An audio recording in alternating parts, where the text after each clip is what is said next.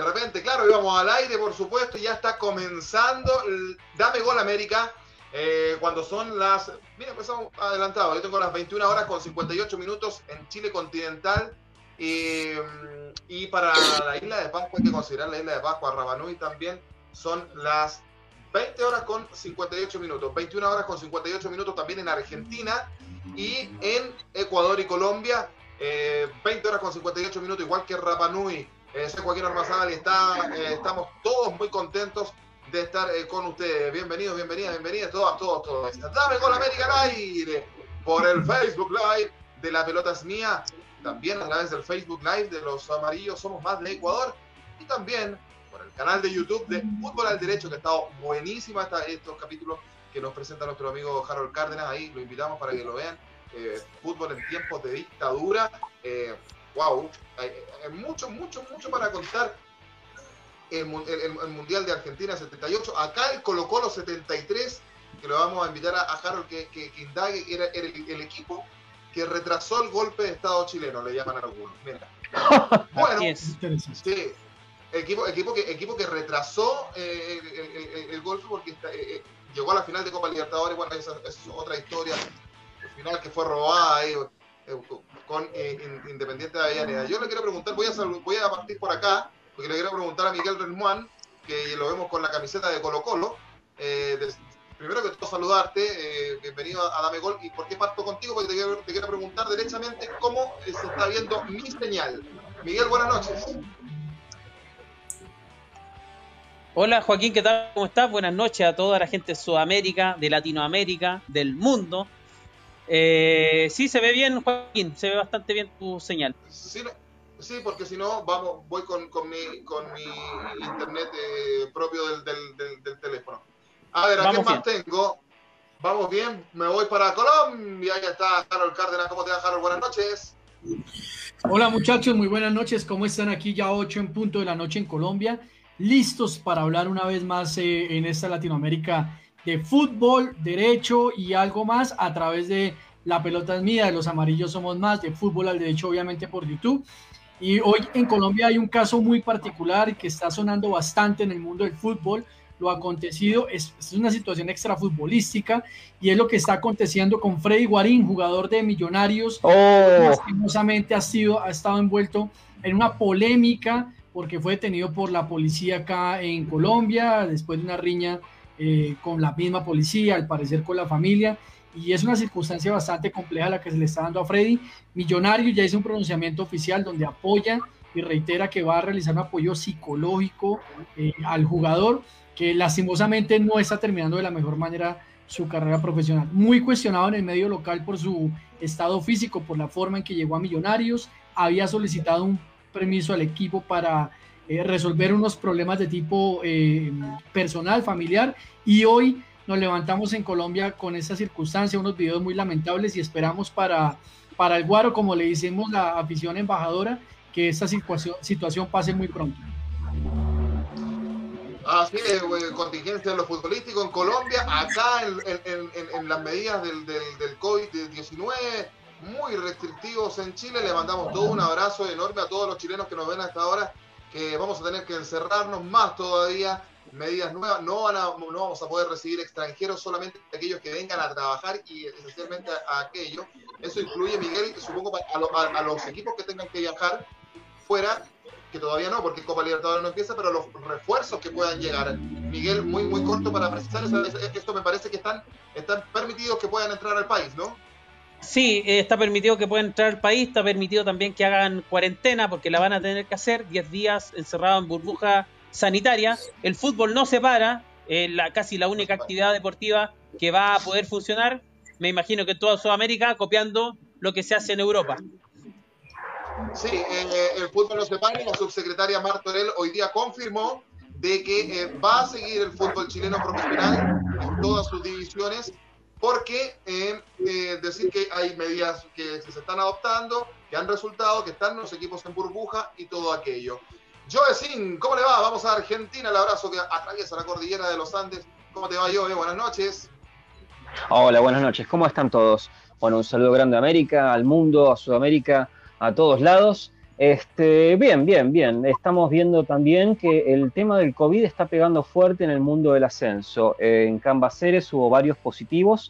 Eh, bueno, hay gente que está restringida, sin muchos problemas. Hablé con uno de los jugadores, eh, un defensor Berterreche, un defensor con mucha ascendencia, y me dijo que a lo sumo estuvo, bueno, sin gusto por dos días, con una fiebre de 39 grados. Ahora está mucho mejor, por suerte. Le mando un saludo muy grande desde acá.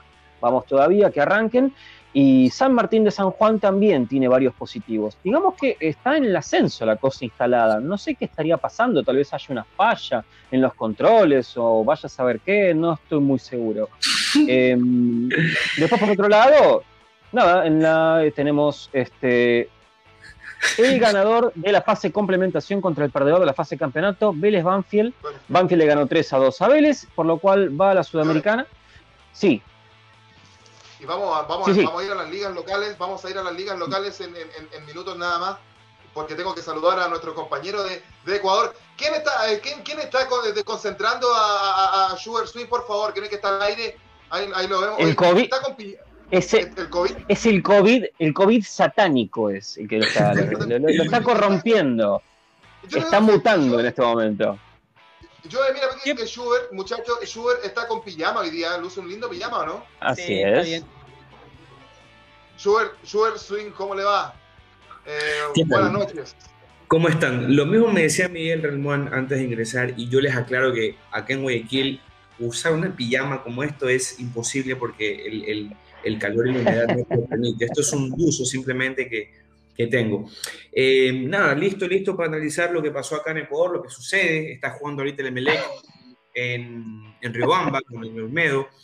También hablar un poquito de, de, cómo está Barcelona Sporting Club, que es el puntero del campeonato. Tiene, tiene un partido importantísimo el día sábado, que me va a tocar comentarlo a mí, eh, en el Estadio Monumental contra Independiente. Independiente del Valle, que es uno de los clubes que que llama mucho la atención, va a ser un partido vibrante. podría haber una derrota por parte de Barcelona, pues ya vamos a ir analizando poco a poco. Y nada, por el lado de Boca, eh, amanecí un poquito asustado al comienzo con la camiseta, pero luego entendí que es la tercera, entonces cogí aire, oxígeno, etcétera, etcétera. Y nada, contento, siempre motivado con mensajes para este hermoso programa, mi querido compañeros. Sí, es decir, ahí nos están escribiendo, ya va a ir Miguel con los comentarios un rato más, es decir, que vamos, es un, especial también de Dame Gol eh, Jueves Santo porque tenemos una sorpresa para el final. Y me voy a quedar contigo, Schubert, para entrar de lleno en el programa, porque la semana pasada, lo decíamos con Miguel, eh, jugaba un amistoso Chile con Bolivia, Chile lo ganó 2 a 1, ya lo comentamos en nuestro programa con Miguel, y Bolivia se trasladó desde Chile a Ecuador, donde el cuadro del Guayas, el cuadro ecuatoriano, jugó con Bolivia y lo termina ganando. Cuéntanos tus impresiones de este partido. Ecuador ganó 2 a 1 también, ¿no? Sí, señor. A ver, eh, cuéntanos, cuéntanos. Hay algunas cosas. Yo voy a tratar de hacer lo más resumido posible para no hacerme tan largo esto. A ver, Ecuador enfrentó a Bolivia, un rival donde ya lo había superado en La Paz, donde Ecuador sacó tres puntos me parece que este compromiso dejó algunas impresiones. Ecuador llevó algunas alternativas, jugadores de plan B o C o inclusive hasta D de lo que podría ser parte en un proceso. Los referentes de la selección no estaban al 100%, solo quedó Ángel Mena, Michael Estrada, el portero Alexander Domínguez, pero el resto eran jugadores que eh, habían pedido por ahí ciertos microciclos, habían estado en microciclos, pero que no habían sido titulares. A ver, el partido a mí no me gustó. A mí me pareció que Ecuador sí tenía la pelota, lo bailó, bla, bla, bla, pero le faltaba ese último toque. Había algunos jugadores que no conectaban entre sí, faltaba asociación, distribución, etc.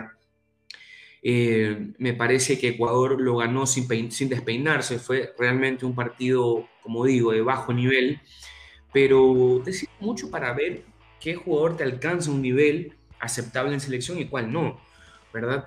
Yo creo que e, e, eso es lo que tiene que hacer el profesor Gustavo Alfaro, que yo insisto, eh, es un técnico inteligente, capaz, coherente, muy coherente. Y creo que tuvo que haber estado con papel y lápiz viendo cuáles son los que funcionan y cuáles no. Del debut del Quito Díaz se habló muchísimo. Todos entendemos que, bueno, eh, Barcelona acá en Ecuador representa todo lo que sea fútbol, pasión, hinchada, pueblo, etc. Y Díaz es el 10 de este equipo. Eh, ha estado acá en Ecuador en los últimos tres títulos de Barcelona Sporting Club, es el 10 de los tres títulos y claramente es un ícono referente, etc. Me gustó la participación de Díaz, de hecho lo que me llama mucho la atención fue que él ingresa cuando ya el partido estaba muerto, cuando el Corey había metido los dos goles, pero él empujaba a que el equipo juegue, cosa que me gustó muchísimo porque le dio un cambio de ritmo tuvo una oportunidad, le pegó al arco, estuvo cerquita de ingresar el balón, también hizo una jugada con Gonzalo Plata, que es uno de mis jugadores preferidos, puro chocolate sí. parte, abriendo espacios, lanzando diagonales, verticales, me gusta mucho, yo creo que, insisto, no es un plan A de Ecuador, pero sí tranquilamente puede ser un plan B que te salve a la en alguna ocasión. Eh, y nada, yo creo que sirve mucho para, para revisar jugadores, pero el resultado no me interesa mucho, me, me interesa es ver qué nombres vamos descartando. Insisto, bueno, ustedes no entienden porque no lo conocen este jugador, pero los ecuatorianos que me están viendo, yo espero que haya quedado claro que el señor Dixon Arroyo no puede ser convocado nunca en su vida a la selección ecuatoriana de fútbol. El volante de corte del Club Sport MLE yo creo que no tiene la talla para estar en la selección de Ecuador. Y espero que ya haya entendido el profesor Alfaro, porque si yo veo a Dixon Arroyo convocado a la selección nacional, yo me voy a poner en opositor número uno al profesor Alfaro, porque es inadmisible tenerlo a Dixon Arroyo como, como seleccionado. Por acá dice, Barcelona siempre tiene ese deber de ganar la Liga de Ecuador y Libertadores. Bueno, Libertadores es complicado, pero Ecuador, sin duda, es el equipo más popular, más grande, etc. Ojo, ojo que Luis Espinosa sabe, ¿eh? Luis Espinosa sabe de fútbol, así que por algo lo dice. Saludos para él. Yo decía, eh, lo acaba de sí. decir Schubert, eh, dos compatriotas tuyos, primero el, el, profe Alfaro, que ha hecho cosas interesantes sí. con, con Ecuador, más triunfos que, que, que, que derrotas, eh, pero claro, lo decíamos acá y veíamos a nuestro compañero Schubert muy entusiasmado eh, con el debut de, del Quito Díaz, que son estos jugadores argentinos, eh, Joel, que tienen que nacionalizarse también en otros países porque, a ver, no vamos a discutir la, el, el, el, desempeño y la, la calidad de, de, de, del Quito como jugador, pero tenía pocas opciones de, jugar por un seleccionado argentino. Acá en Chile jugó en Católica, no tanto como en Barcelona, jugó un año, pero fue destacado. Eh, y sin embargo, el llevar tantos años en Ecuador eh, le permite jugar por otro seleccionado que no sea el de su país. ¿Cómo lo ves tú como, como, como argentino? Porque por ahí a algunos compatriotas tuyos eso les duele un poco, ¿ah? ¿eh? Sí, totalmente. Lo que pasa es que el Quito Díaz, eh, para el que está más sabido en el tema del fútbol, eh, lo conoce, el resto no lo conoce. Hoy últimamente está todo girando alrededor de los que están jugando en Europa y los que son convocados casi siempre. Es como si tuviesen un pase abono a la selección nacional. Y esto lo vivimos muy a diario porque en la selección argentina casi siempre se convocan a los mismos y es muy poco eh, probable de que haya un recambio generacional y esto ocurre cada 10 años, 12 años, siempre se convoca lo mismo. Durante mucho tiempo tuvimos a Sensini y a Chamot, a Crespo y a Batistuta, a Verón, Zanetti, Simeone y amigos, y una vez que cambia todo, vuelven a aparecer más amigos. Y ahora, bueno, este, yo creo que está bien, a mí me parece bien que haya jugadores argentinos que tomen la decisión de jugar en otras selecciones y demostrando lo que verdaderamente saben y lo que pudieron haber dado a nivel selección. El Quito Díaz es un jugador que mueve muchísimo un equipo, tiene mucha personalidad, mucha característica, va muy al frente, es muy completo y a pesar de su edad sigue estando vigente y va a estar vigente dos años más.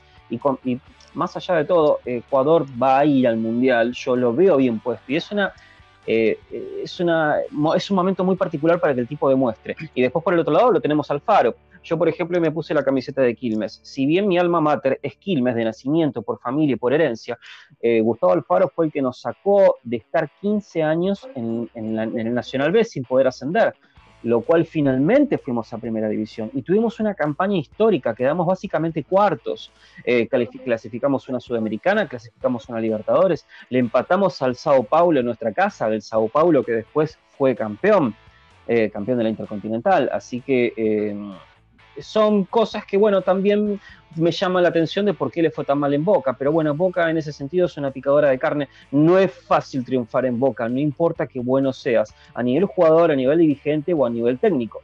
Y en este caso se vio, eh, Boca es otra cosa, es muy complicado, es más o menos como el Barcelona, pero en Ecuador. Así que sí, totalmente. Muy feliz por el Quito Díaz igualmente. Feliz por el Quito Díaz y bien, pues felicitamos entonces al, al, hermano vecino país de Ecuador que le ganó 2 a 1 a Bolivia y que se sigue armando y ahí Schubert nos da sus impresiones de quiénes pueden estar y quiénes no, nos da un ejemplo ahí muy lapidario con un jugador del MLE. Pero bueno, seguimos haciendo Dame Gol América a través de la pelota es mía, Facebook Live de la pelota es mía, a través del Facebook Live de los amarillos somos más para, para los ecuatorianos y para los colombianos que nos están viendo a través del canal de YouTube de Fútbol al Derecho. Eh, Miguel Remón, tenemos los primeros saludos. Sí, Joaquín, muchísimos saludos hasta ahora en las tres plataformas que vamos. Primero, por orden, Richard Durán, un amigo de Ambato. Eh, saludos amigos, dice. Eh, también Fanny Moreno de Colombia dice, hola muchachos, hoy jueves santo, escuchándolos con mucha devoción. Luis Espinosa también dice, saludos amigos. ¿Sí? ah, ya. Eh, Espinosa dice, Barcelona siempre tiene que ser de ganar la Liga de Ecuador y la Libertadores. Eh, bueno, confirma también Luis Espinosa, nuestro amigo de Panamá, pero Independiente es el equipo incómodo para los rivales de la Libertadores, efectivamente. También dice, ese suéter Loto, el que tiene Joe, me recuerda a la selección de Panamá del 2006, uniforme Molón.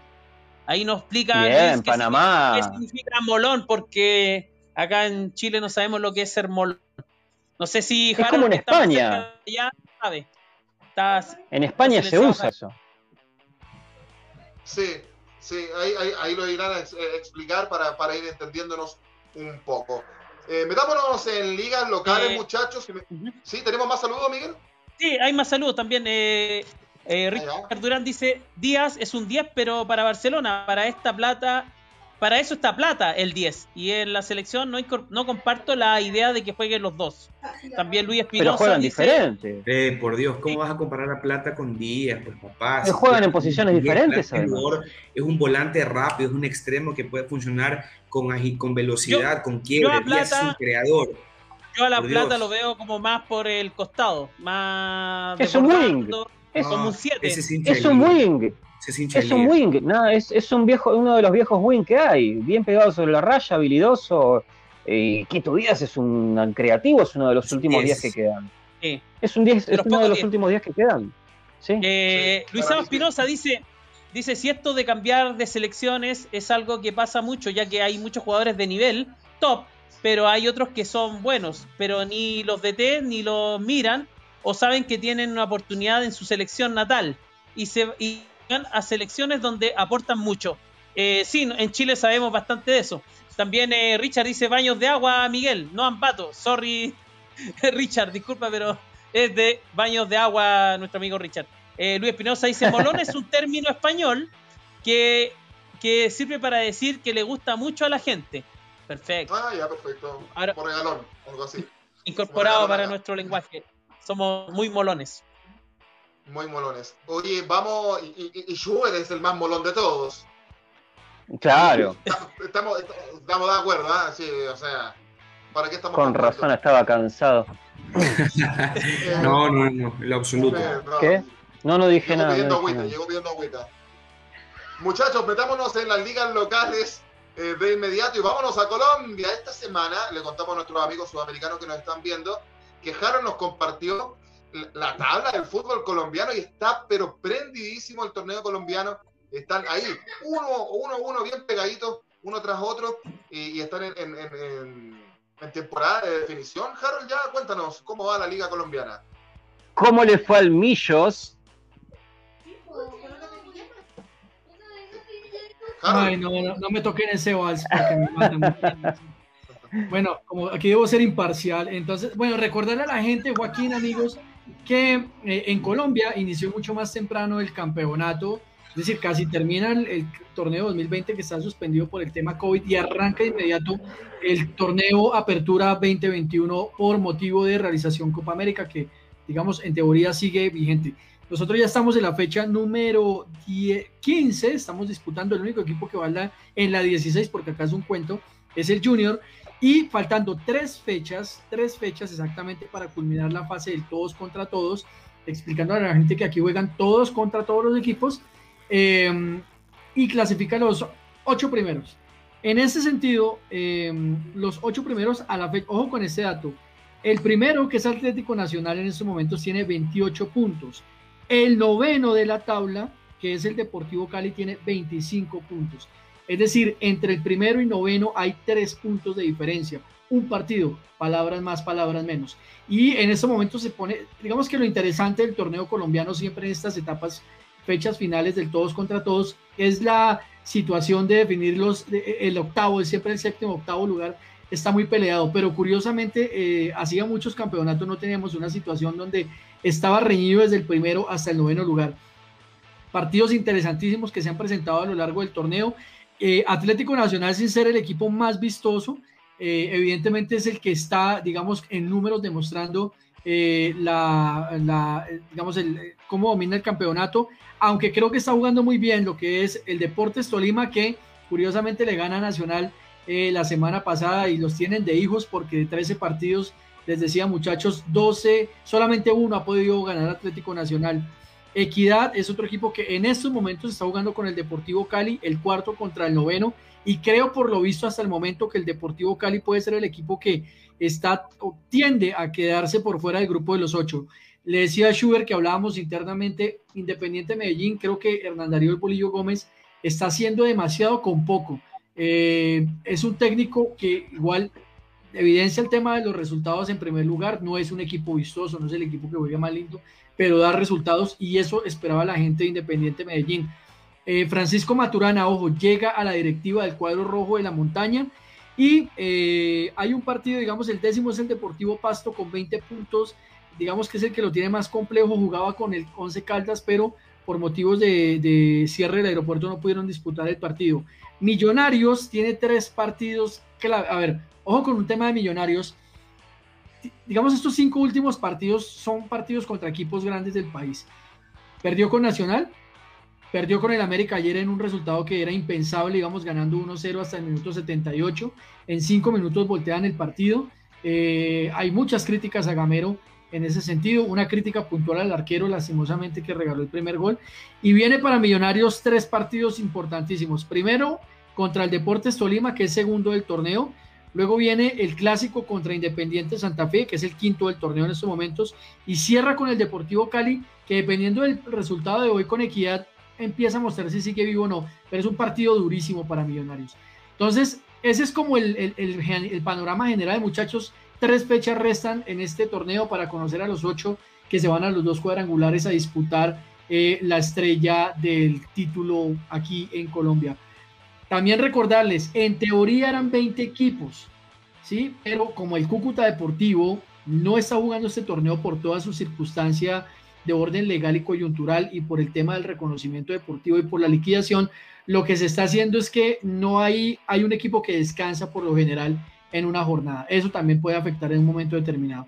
Ese es el panorama, muchachos. Y en, la, en el descenso, Deportivo Pereira y Alianza Petrolera son los últimos del torneo con 8 y 4 puntos respectivamente. Se celebró, asamblea en Colombia y hay un tema bien caliente por el tema del descenso porque quieren cambiar las reglas de juego. Como en todas partes, Schubert estaba pidiendo la palabra. Sí, eh, acaba de hacer gol el Olmedo de Robamba, pierde el Emelec de visitante y ojo con esto, si es que Emelec llega a perder, Barcelona ya puede, podría estar asegurando y sacando una ventaja eh, de más o menos 6, 7 puntos, ganando la Independiente del Valle en Guayaquil el día, el día sábado y se estaría acercando a ser finalista ya del torneo. Ojo, ojo con eso. Vamos, Vamos a ir pronto con el. Está, candente también el, tema en el fútbol ecuatoriano. Ya vamos a ir al fútbol ecuatoriano, pero para ir eh, redondeando el fútbol colombiano, eh, Harold, eh, decir que. A ver, juégatela. Nosotros sabemos acá que tienes tu corazoncito azul, pero ¿quién, ¿quién pinta para campeón en, Colombia? ¿O es muy prematuro todavía, a pesar de que faltan tres fechas? Pero ustedes, el sistema de campeonato que tienen, que tienen que, tienen que jugar una especie de playoff, si no me equivoco. sí. A ver, ¿a quién ves perfilado? Yo, mire, yo creo que por, por un tema de juego, que, bueno, el, el Deportes Tolima para mí siempre es un gran candidato. El problema es con el Tolima es que juega muy bien siempre en la etapa de todos contra todos, pero en los finales siempre se cae. Y aquí es donde empiezan a pesar las jerarquías. Indudablemente uno no puede llamarse a mentiras. Atlético Nacional por lo que está mostrando el Junior de Barranquilla, Independiente Santa Fe, creo que son los equipos que están llamados junto con el Deportes Tolima a marcar diferencia. Millonarios es un equipo grande, pero Millonarios está en una transición de jugadores jóvenes. Eh, estos últimos partidos se ha sentido que esa circunstancia está pesando un poco en el equipo y lo importante es llegar a los ocho y que no se repita el papelón del semestre pasado donde ni siquiera entramos a esos ocho. Pero creo que Tolima, Junior, Santa Fe eh, y pronto Nacional podrían estar ahí. Eh, eh, Sugar Swing hace, hace gestos con, con, la polera. ¿Qué, ¿Qué, quiere decir? Por favor, el equipo de Hernán Darío el Bolillo Gómez, independiente de Medellín, yo le tengo mucha fe a Bolillo. Le tengo mucho fe a Bolillo. Por eso hago el color rojo y el color azul, porque esos son los, los, colores del, del DIM. Eh, Sabes que yo vi el partido de el último de Nacional que perdió y me pareció que se crecieron los de Nacional. O sea, yo los vi en ese partido con un nivel muy distinto al de los partidos anteriores. Y le pasa mucho a los grandes, no solamente en Colombia, pasa en cualquier parte del mundo. Y lo que me pareció raro es el cómo pierde Nacional de Medellín. Porque venía en una seguidilla de partidos muy buenos y se cae con un rival que no creo que sea tan complicado de vencer. Pero ojo, una cosa es el antecedente de duelo contra duelo y otra cosa está las posiciones. Ojo, Tolima viene bien en ambas. Pero yo sí lo veía muy superior por juego al Nacional de Medellín. Pero mira, fue un balde de agua fría, como se dice popularmente, porque Nacional hubiera sacado más ventaja del primer puesto. Schubert, pero tú crees, digamos, hay un tema con este partido en particular, porque a Nacional el Deportes Tolima se le volvió el coco. O sea, cada vez que juega con el Tolima pierde, pierde. Y eso, yo no sé si psicológicamente eso está jugando, porque ese partido se le está volviendo un problema Atlético Nacional. Aquí es la cantidad de memes cada vez que juega Nacional con Tolima porque no le puede ganar. Por eso decía, la cifra es, es fuerte. De los últimos tres encuentros, solo ha ganado uno. Es como Chile-Ecuador más o menos. Siempre tienen un equipo que les saca la piedra. Vamos, vamos, vamos a ver, lo cierto es que... Yo los quiero. Yo los quiero. Es rating, muchachos, es rating, rating, A Chile, a Chile, a Chile en la defensa de nuestra selección, a Chile le cuesta jugar en Ecuador, sí, por ahí un empate y sería, pero ¿cómo le cuesta a los ecuatorianos jugar acá también? ¿Para qué estamos con cosas? ¿Ah? Eh, sí, señor. Es así. Sí, señor. Una, una, por, una por otra, igual que, igual que con Perú, a pesar de que Chile le ha ganado a Perú allá en, en, en Perú. ¿Quién? ¿A quién? Ya. Eh, estamos haciendo Dame Gol América a través del Facebook Live de La Pelota Mía. De los Amarillos Somos Más de Ecuador y el canal de YouTube de Fútbol al Derecho de Colombia. Miguel Ramón, tenemos comentarios. Si Miguel se eh, desmutea, sería espectacular. Perdón, perdón. vamos, vamos, Joaquín, con los comentarios. Eh, Luis Espinosa dice: Tolim es el cucu de Nacional. Eh, Hernán Pensi dice: Yo es sin, ¿tienes fiebre? ¿Te pusiste esa camiseta asquerosa para bajarte la temperatura? ¡Carajo! ¡Durísimo! ¡Durísimo! ¿Qué dijo eh, A ver ¿qué, contesta. A ver qué contesta de Joe. Ese es hincha de boca. Pero si Joe se desmutea también sería espectacular. vamos a ver. Joe. Hincha fanático, enfermo. Ahora sí, ahora sí. Es hincha. Hernán, Pensi es hincha enfermo argentino de Quilmes de nacimiento. Bueno, ah, he colaborado con él también. Es, es, algo terrible. Es una historia para hacerla en Netflix. Lo argentino de Quilmes con Quilmes es terrible, es terrible. Peor que Independiente con Racing. triángulo amoroso, todo, ¿eh? hay de todo. Ahí, tremendo. Viviana Castillo dice: Millos Sí, Viviana Castillo dice Millos o Nacional son los, los perfilados para ganar la copa. Espero que gane Millos. Saludos chicos desde Colombia. Eh, saludos. también dice eh, Hernán Pensi, buen programa muchachos. Saludos desde Barranca Quilmeña. La, la Barraca Quilmeña. Eh, Luis Espinosa dice, como un Cruz Azul, soy un fan. También Luis Espinosa eh, sigue también con los comentarios. Dice, ¿cómo veo a Barcelona? Lo va a torear a, menos que el DT brasileño de alguna sorpresa. Y también eh, nos manda un fuerte saludo Flor Marina Guerrero Urrego. Oye, eh, vamos, la señora Flo. Vamos a hacer un capítulo especial de clásicos, que no lo hemos hecho y, tenemos que hacerlo en Damegol en próximos programas, muchachos, porque y Argentina es un país que particularmente entrega muchos clásicos y ya que estoy diciéndolo, Argentina está muy candente también el fútbol argentino, la Liga Argentina, yo sin Sí, tenemos, bueno, tenemos los resultados, Lanús 4, Patronato 2, Unión Sarmiento 0-0, Platense Colón gana Colón 3 1, Aldo Civi Banfield empatan en, empataron en 1, Argentino Juniors ganó 3 2 contra Arsenal, Rosario Central 2 2 contra Central Córdoba, Talleres Godoy Cruz 1 1, Defensa y Justicia Vélez 1 1, eh, Vélez que perdió contra Banfield por la Copa Diego Maradona, por lo cual eh, Banfield ganando 2 1 clasifica directamente a una de las copas. River Racing 0 a 0, Independiente 1, Boca Juniors 1. Acá hay un apartado con Independiente porque Falcioni tiene pensado repatriar al Kun Agüero, ahora que en junio se le termina el uh. contrato con el Manchester City. Pero el Kun Agüero tiene pensado seguir jugando en Europa. La idea de, era jugar en el Barcelona porque lo quieren buscar a Messi para que no se vaya. Como para que tenga un compañero, que jueguen juntos, que se sienta más mimado, más confortable, etcétera, etcétera, para que le pongan un grupo, de amigos de vuelta a él. Y Ronald Koeman ya dijo que Agüero no está en sus planes, así que es una posibilidad que no va a ser. Estudiantes perdió contra San Lorenzo 2 a 0, Atlético Tucumán 2 a 2 con Newells, Huracán Gimnasia 1 a 1 y después quiero volver con Boca. Eh, renunció el vicepresidente Mario Pergolini, eh, bueno, un conocido entre nosotros, más que nada por sus programas, la TV Ataca, etcétera, etcétera. Después hizo eh, bueno, eh, ejecutivo, se hizo, bueno, muchas cosas. Y bueno, dice no haber tenido ningún problema con Riquelme ni con nadie de la dirigencia, simplemente él llevó ideas que no fueron llevadas a cabo, así que se abrió el proyecto y actualmente sin vicepresidente hasta nuevo aviso. ¿Cómo, cómo ves ese punto en boca, Sugar Swing? A ver, es, difícil porque Boca es, un equipo que está en coma. Está en coma. Boca está en coma. Si bien es cierto, yo acá muchas veces he dicho que a pesar de que Boca está en coma, gana títulos, porque eso es lo que hace un equipo grande, yo creo que es un espejismo y no demuestra el hecho de ganar un título local a lo que está pasando realmente en Boca. Yo creo que hay buenos jugadores, pero también hay pésimos jugadores. Y Boca no puede ser un equipo que tenga pésimos jugadores. Yo creo que Boca es un equipo que tiene que tener todos buenos jugadores, como en toda su historia las ha tenido. ¿Ya? Y por eso digo que está en coma, porque yo creo que no se han hecho contrataciones buenas y se nos acaba de ver Guanchope Ávila. No veo todavía el reemplazo para él. Entonces, siguen veniendo más huecos, más problemas y no, no, no hay soluciones. El señor Riquelme tiene que empezar a sacudir el club, porque si no, vamos a quedar en lo mismo de siempre.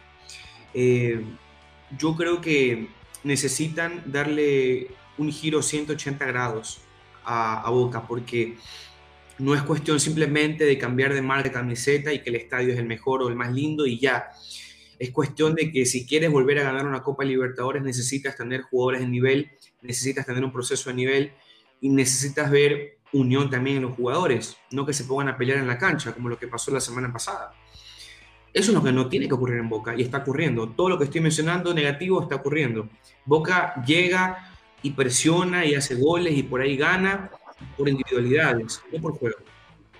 Y ojo, yo con el señor Russo no tengo nada en contra, me parece que es un excelente técnico, pero me parece que no está funcionando el técnico. Algo tiene que pasar. No sé si con sus salidas se mejoren, no lo sé. No, no, no soy brujo tampoco. Boca está en un nivel de recambio de jóvenes. A Tevez le queda poco. Estoy de acuerdo con Schubert. Pero sabes que a pesar de esto, Tevez juega bien. Tevez cuando necesita meter, aporta. Mira el clásico. Sigue, sigue dando. Ojo, que no es el mismo, obviamente, porque la edad tiene que pasar, pero Tevez cuando se tiene que poner la camiseta, se la pone. Boca quedó campeón con el gol de o sea, eh, no hay reemplazos, no hay reemplazos. Eh, yo, sin eh, algo que más que quieras destacar del fútbol argentino, porque eh, si bien también se concentra en Boca, uno tiene la sensación más allá de que, vamos a la, vereda del frente, River tiene para muchos el mejor entrenador de Latinoamérica hoy por hoy, sin embargo, no ha podido ganar un torneo oficial argentino. Tiene copas argentinas, pero no ha podido ganar el, torneo oficial de, aquel país. claro. hay equipos que hay, tú que te concentras también en los equipos de menor convocatoria, eh, Joe, ¿hay algún equipo en, primera división argentina que esté eh, destacando que sea el, club sensación? Actualmente no, yo lo único que veo es una diferencia con el equipo que estoy nombrando siempre, que es enemigo de básicamente todos los clubes a los que sigo, tanto Claypole como Quilmes, que es Defensa y Justicia. Eh, está teniendo buenos resultados, está amenazando bastante, está cerca, pero para mí va a estar siempre centrado entre Boca y River. River, entre otras cosas, eh, va a vender a Santos Borré, eh, están hablando mucho del Palmeiras, pero hay un comprador muy, muy importante desde Inglaterra, que es el Brighton and Hove Albion, los Eagles, se lo quieren llevar a toda costa, están poniendo muchísima plata para llevarse muchos jugadores y Santos Borré es una de las prioridades. Le está ganando incluso la pulseada a Palmeiras. Por otro lado, Gallardo estuvo mucho en contacto con un jugador que está en el Zenit de San Petersburgo, literalmente muriéndose de frío, que es eh, que estuvo jugando en River mucho tiempo, donde ha tenido muy buenos resultados, muy buenas actuaciones, y básicamente sería el reemplazo natural de Santos Borré. Es un jugador con muy buena movilidad, muy completo, pero no es tan explosivo como el colombiano. Eh, bueno, el colombiano básicamente se va a ir y es lo más probable es que Driussi vuelva. Va a volver seguramente en un muy bajo nivel porque no estuvo jugando en su nivel verdadero, no estuvo jugando mucho, no está bien anímicamente. Así que bueno, vamos a ver cómo funciona. Y lo último que tengo enterado son otros dos casos nuevos de coronavirus en Real Pilar, que es un equipo correspondiente a primera set. Y bueno, un apartado final, Claypole no da pie con bola, perdió 3 a 0 con la Ferrer, muchísimas fallas defensivas, estamos ante últimos, la cosa está complicada, así que el torneo recién empieza, son cuatro partidos, no hemos reganado de a 3, hemos empatado contra Doc Sud, estamos, bueno, eh, bastante, bastante jugados, pero bueno, el torneo recién empieza y esto es algo nuevo para el, tambero, así que bien, por el momento eso solo por ahora. Vamos, Claypole, vamos, Claypole, a levantar cabeza ese torneo argentino en la voz de Joe Sin. Y eh, vamos con los comentarios, pues eh, Miguel Relmuán, porque estamos haciendo Dame Gol América a través de nuestras tres plataformas, La Pelota es Mía y Los Amarillos Somos Más en Facebook Live y Fútbol al Derecho de Colombia en el canal de YouTube Miguel Relmuán. Vamos con los mensajes de los amigos a esta hora. Muchos mensajes. Gabriel Corquera, nuestro amigo San Bernardo, de Radio Cinco Pino, dice: Algo está pasando con los grandes en Sudamérica. Eh, dice que, por ejemplo, eh, es como en Chile salga campeón Cobresal, a quien le importa no. En Argentina los grandes mueven las noticias. Es verdad. Eh, también, también Gabriel dice: pasó lo mismo con Colo Colo, los referentes bien, pero te ponen un equipo con físico y pésimo. También nuestro amigo Hernán Pérez de Argentina dice Defensa y Justicia ahora y Luz y Banfield hacen rato, hace rato que subieron mucho su rendimiento y pelean a los grandes. Eh, Totalmente. Es una verdad, lo estamos viendo eh, semana a semana. también aquí Hernán Pérez dice tiene que contratar a Gallardo Boquita.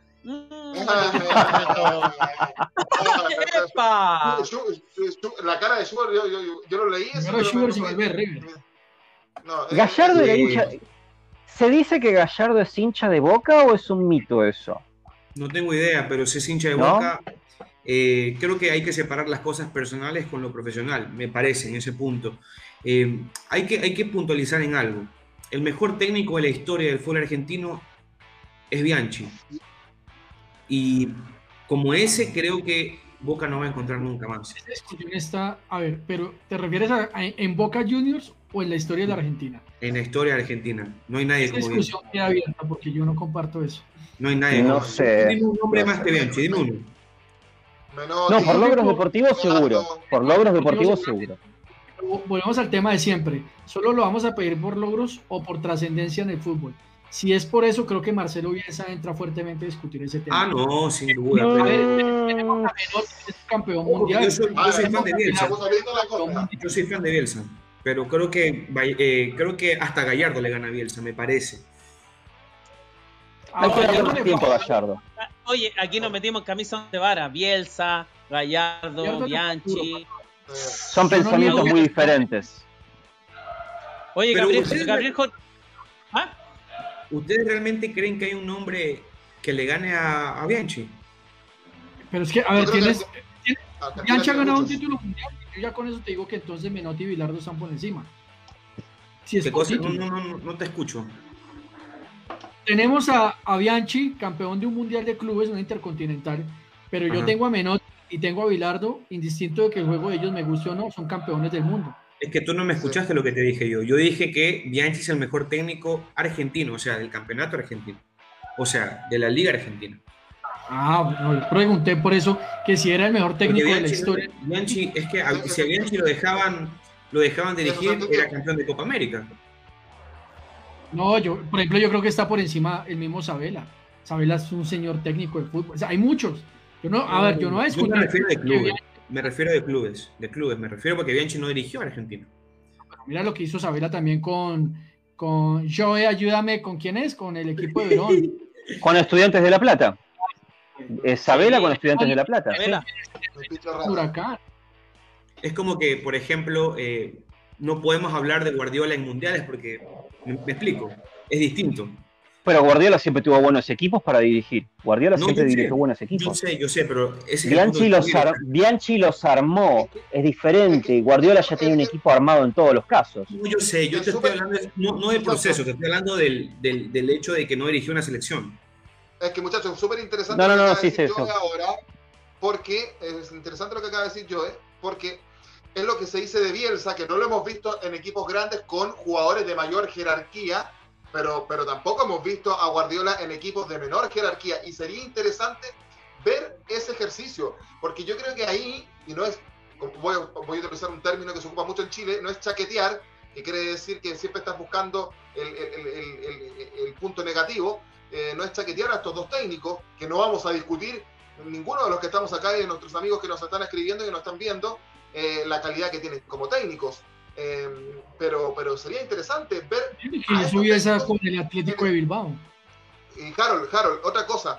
Eh, el Vichy Borgi dice que hay técnicos que son para campeonar con equipos y otros que son para salvar el descenso. Y yo coincido mucho con eso, porque lo hemos visto con técnicos que han llegado a equipos que los llevan para salvar equipos del descenso, lo logran salvar, pero cuando tienen que iniciar un proceso desde cero, no, no, no, no dan el ancho, no, no, no funcionan. Sin embargo, los técnicos que son para hacer campeonar equipos, los llevan para salvar eh, eh, a, equipos del descenso y fracasan. Eh, sí. yo, yo, creo que es algo súper súper real lo que dice el, el muchachos. Bien, muchas variantes, muchas variantes que se presentan para temar para decir eso. porque, a ver, yo no, ¿cómo le voy a discutir a Schubert que Bianchi con Vélez Sarfiel y con Boca Juniors tuvo ligas locales, tuvo Copa Libertadores y tuvo mundiales de clubes? Eso usted, eh, digamos, eso ya lo pone en un sitio distinto a los demás.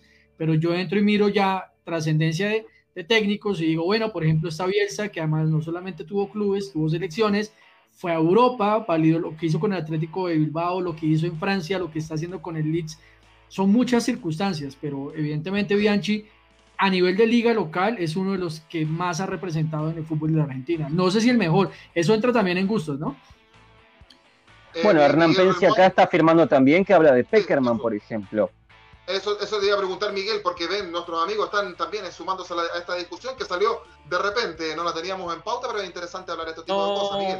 Está, está esto, muchachos. Bueno, Hernán Pensi dice Peckerman, Peckerman también. Gabriel Jorquera, dice eh, Bielsa, por ejemplo, es un formador. Eh, también. O sea, yo creo que hay, a ver, hay técnicos, miren, hay que, hay que saber diferenciar que quizás hacen lo mismo en la cancha, pero que son totalmente diferentes. Una cosa es ser formador, otra cosa es ser entrenador, otra cosa es ser director técnico y otra cosa es ser seleccionador. Hay cuatro, hay cuatro.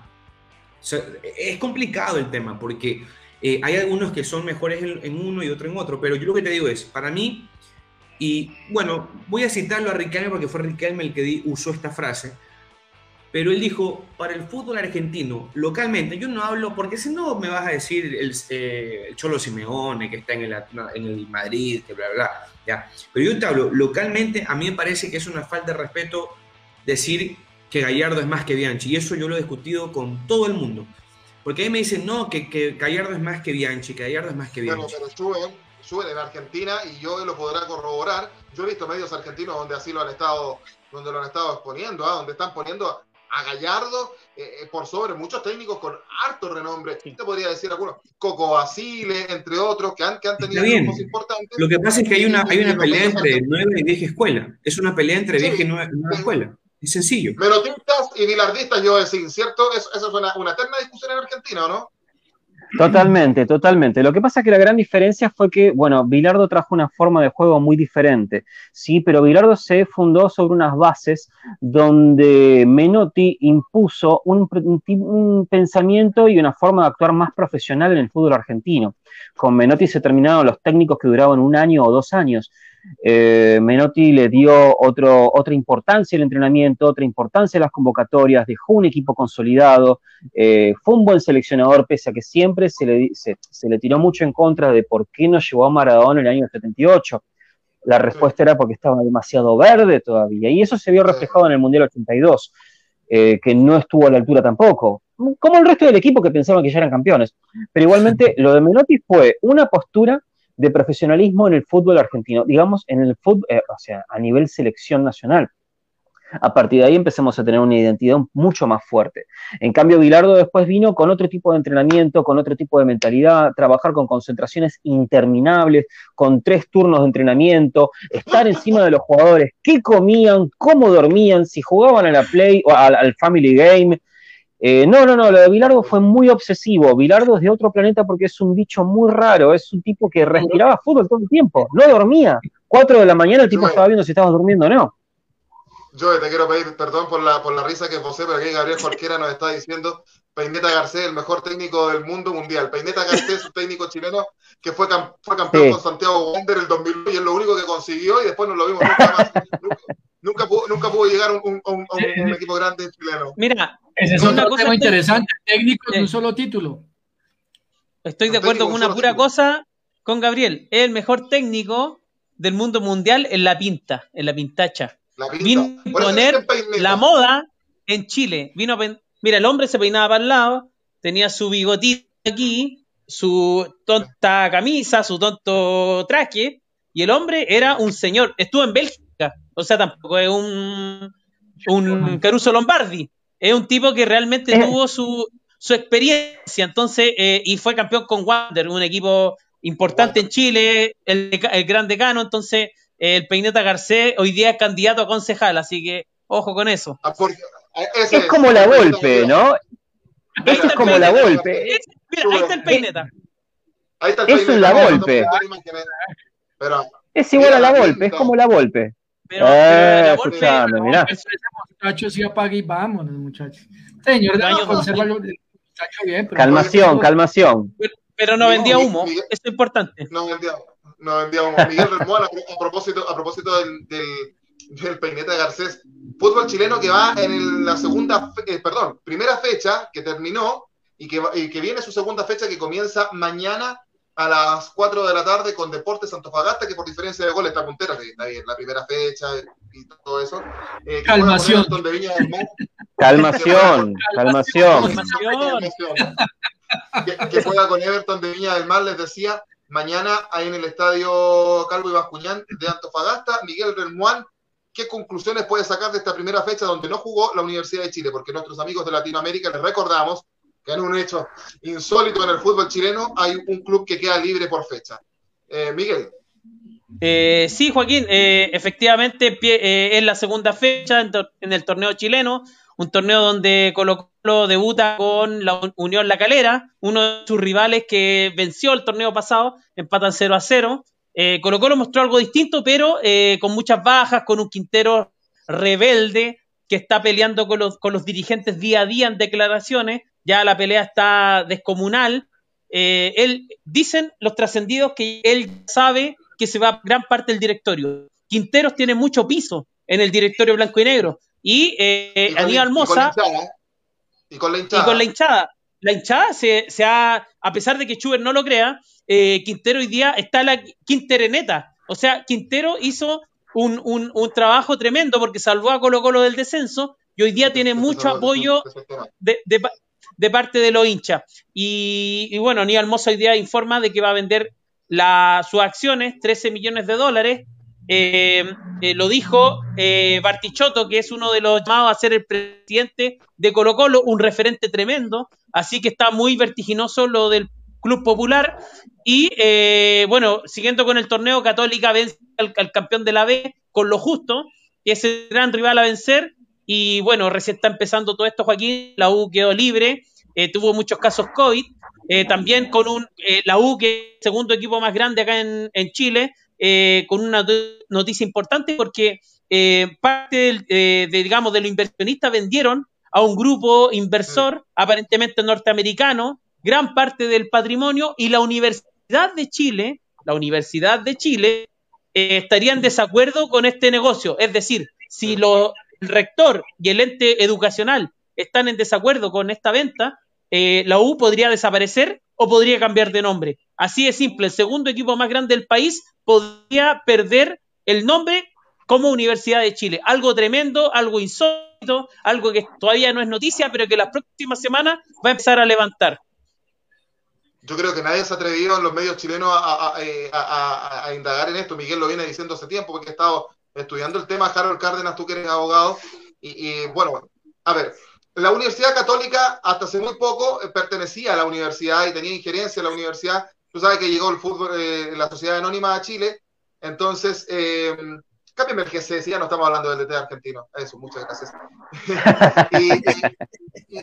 y, la, Universidad de Chile hace muchos años, antes que llegara la, Sociedad Anónima, se desprendió de, de, la universidad eh, pero sin embargo ocupa el nombre y, por ahí tiene la Universidad de Chile injerencia en esto. Eh, eh, es, que un equipo, Harold, y un equipo tan importante como la Universidad de Chile pudiera cambiar el nombre es, un remesón desde el punto de vista de y, leyes. y aquí hay que entrar a mirar sobre todo muchachos, los temas marcarios, que es lo importante, es lo que realmente manda la parada en este tipo de circunstancias, porque precisamente la, digamos, la, denominación y la importancia de este tipo de situaciones es preservar el nombre, porque el nombre, como se conoce en derecho comercial, te da un goodwill, un muy buen nombre y una cuestión reputacional. No es lo mismo hablar de la U de Chile que hablar de, no, de pajarito azul o algo así. Eh, evidentemente aquí ya entra un tema de aspecto de orden legal y seguramente como en Chile y como se maneja acá, la clave va a ser el tema marcario, las negociaciones, sobre todo para entender que una es la cosa, una cosa es la figura jurídica de la nueva sociedad de Universidad de Chile, pero la necesidad de que esa marca como Universidad de Chile, como nombre, se pueda preservar, so pena de perder sobre todo el nombre, muchachos, es que el nombre a ti te da un te da una posibilidad, te da un renombre, te da la hasta hasta hasta en temas de orden bancario sirve muchísimo porque te da reconocimiento y si pierdes eso, que es lo más importante, ahí es donde se presta para un problema. Cuando Millonarios, eh, digamos, entra en una crisis total acá en Colombia, eh, sobre los años 2000, lo que hacen es que terminan, digamos, Millonarios como tal, se constituye una nueva sociedad que se llama Azul y Blanco, o sea, si usted va a mirar hoy legalmente qué es Millonarios, es la sociedad Azul y Blanco, y de lo único que se trajo Millonarios de la antigua sociedad fue precisamente el nombre. Y el nombre como referencia comercial es lo más importante en el mundo empresarial. Claro. Si tú no tienes eso, se puede volver un complique. Ese es realmente el impacto en lo económico y en lo jurídico, pues realmente es entrar a determinar el tema marcario, que es lo más importante. Como le pasó a Racing. Racing se llama Blanquiceleste Sociedad Anónima. Exacto, pero es el nombre comercial y el nombre de fantasía, bueno, Racing Club, pero se llama Blanquiceleste Sociedad Anónima. Horrible. Y decir, que acá, y decir que acá Colo Colo es manejado por una concesionaria que se llama Blanco y Negro, pero que cuando quebró Colo Colo el año 2002, eh, logró recuperar el club social, que tiene un puesto en la mesa de directorio, pero la verdad es que es, muy poco lo que puede hacer. Lo decía eh, Miguel Relmuán hoy día, eh, Aníbal Moza, presidente de Blanco y Negro y, principal accionista, vendería sus acciones, esta, esta, esta noticia la, la echó a correr Marcelo Pablo Martichotto, uno de los máximos ídolos de la historia de Colo Colo. Miguel Relmuán, entonces, em, este fútbol chileno que está recién comenzando, primera fecha, y el debut, ahí no lo dijimos, el debut no solamente en el fútbol chileno, eh, Miguel, del técnico Poyet en, Católica, sino que sudamericano. Si bien es uruguayo, no había dirigido nunca en Sudamérica.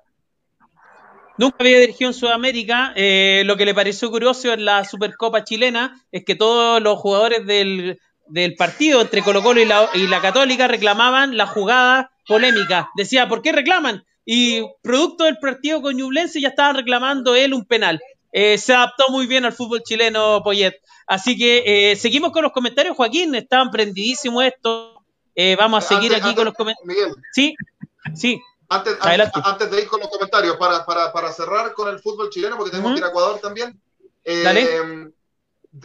Yo te decía, mañana a las 4 de la tarde, Deportes Antofagasta Everton de Viña del Mar en el estadio de Calvo y Bascuñán de Antofagasta.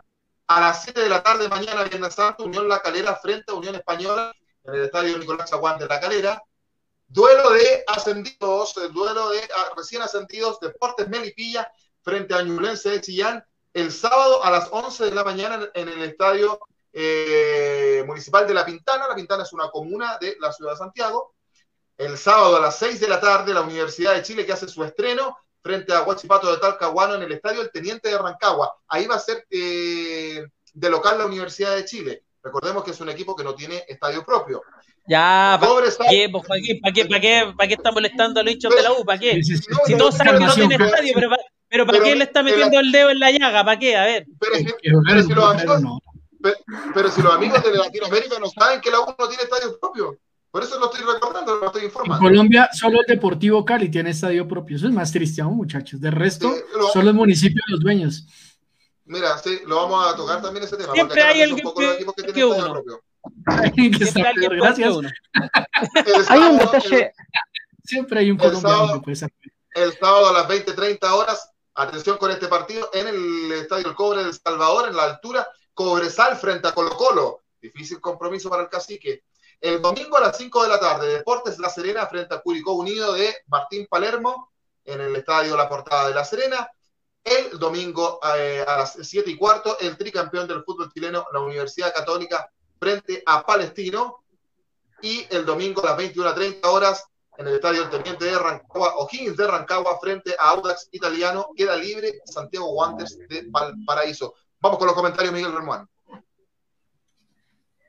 Vamos con los comentarios, Joaquín Ormazábal. Gabriel Jorquera dice, además hay fama y notoriedad, se refiere a Colo Colo, a la U, perdón. Eh, Hernán Pensi dice Colo Colo, el único grande de Chile desde Argentina, Quilmes. Gracias, Hernán, por tus comentarios. También Gabriel Jorquera dice, eh, son marcas en clases distintas, eh, no hay problema legal según la U, me parece. Ah, según yo, ya, que no salía bien el, el logo. Chuber Swing, mire, lo conozco a él. Dice, el que no salta se fue a la B. Mire, el lindo. Mire, el lindo. Gabriel Jorquera dice, arriendan hasta el nombre. Se refiere a la Universidad de Chile. Eh, Gabriel, hincha fanático de, de Colo Colo, eh, está jodiendo ahí a los amigos azules. También dice, buen nombre. Los de abajo, los de abajo se llama la barra de U. Eh, buen nombre corto, la U. no, Gabriel está desatado hoy día. Hernán Pensi dice, Bilardo hizo bailar a Ruggeri al lado de Care, eh, Careca, en el casamiento de Maradona para comparar alturas. Un genio. Eh, oye, eh, a, propósito de eso, dicen que a Bilardo aún no le informan de que Maradona falleció. ¿Qué hay de cierto eso, Joe?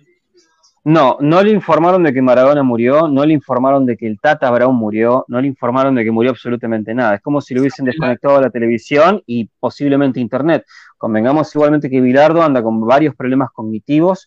En el tiempo que lo empezaron a notar, ya hace un par de años se perdía en la calle y dicen que balbuceaba bastante incoherencias. No estaba bien. Así que está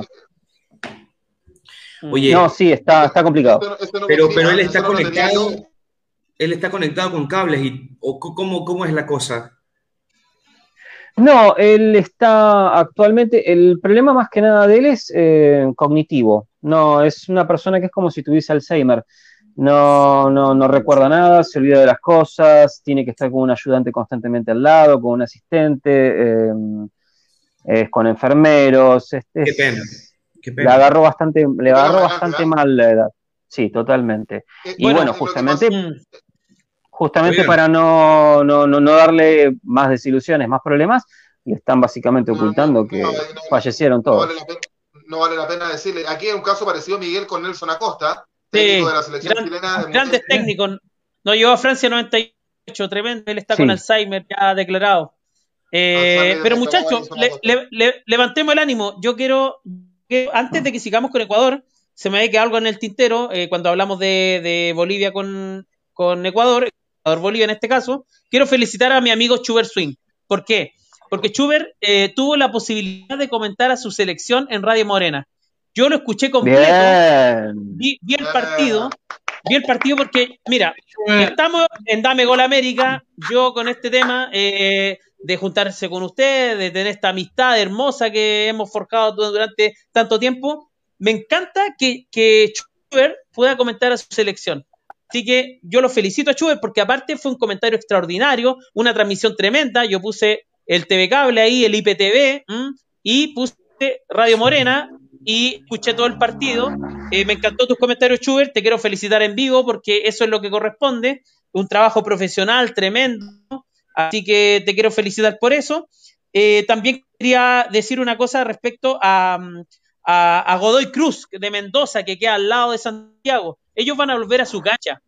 Y eso es tremendo. ¿Por qué? Porque tú cuando vuelves a tu cancha, vuelves a, tu casa. Ellos jugaron en la Malvina Argentina, en un estadio mundialista. Y hoy día están preparando como, como un club de barrio, como lo que es Clay, por lo como lo que es Argentinos de Quilmes, como lo que es el Magallanes acá en San Bernardo. Ellos están preparando su cancha para volver a recibir a los, a los chicos y a los grandes en el barrio de Godoy Cruz. Así que felicitaciones al, Tomba. Eh, yo fui al estadio hace un par de años atrás a ver un, un eh, Godoy Cruz contra Independiente, ganó el Tomba 2-1 y a ver a Boca River en esos partidos de verano con el debut de Alexis Sánchez en el, en el cuadro millonario, se bailó a los defensas de Boca, le hicieron un penal y adivinen quién hizo el gol, Radamel Falcao García, así que eh, fue tremendo esa, ese verano, así que un saludo para la gente de Godoy Cruz. Después de 16 años vuelven a su estadio. Sí. después de 16 años. Eh, don Sugar Swing, el fútbol ecuatoriano también está candente, algo nos anticipaste, nos anticipaste en el principio, cuéntanos en qué está la Liga Pro ecuatoriana, yo la sigo harto, ¿ah? yo, yo, veo varios partidos acá y me entretengo, eh, así como el fútbol uruguayo también, hay un canal que acá para eh, ambas ligas. cuéntanos de la Liga Pro ecuatoriana.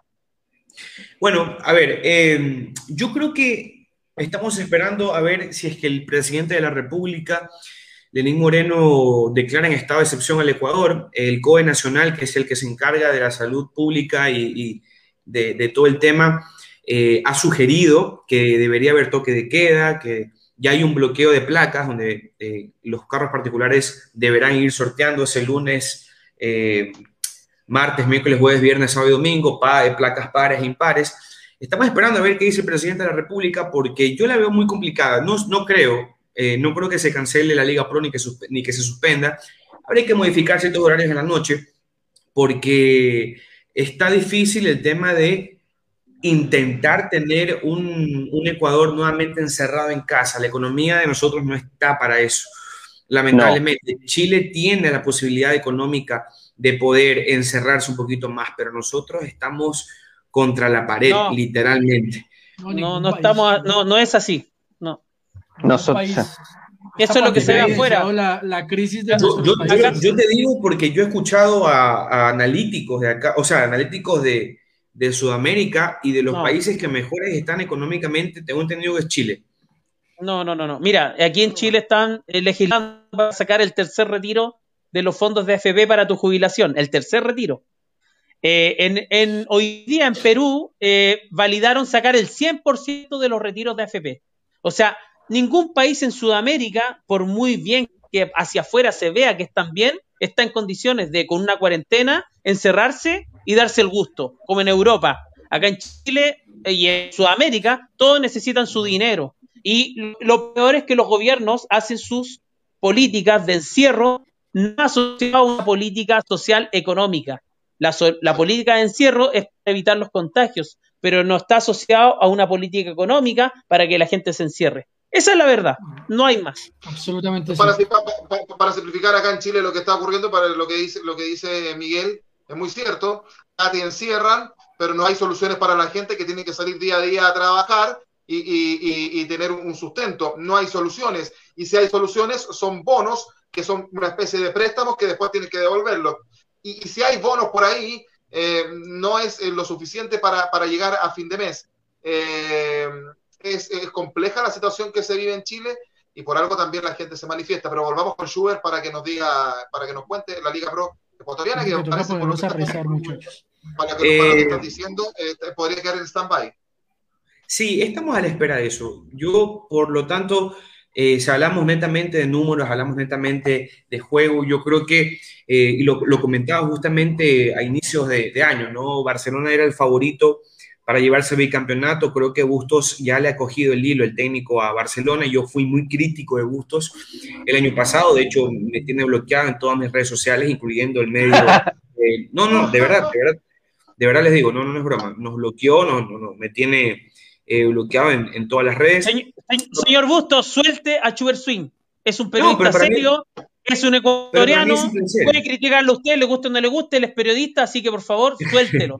Déjelo es en las redes mí, sociales.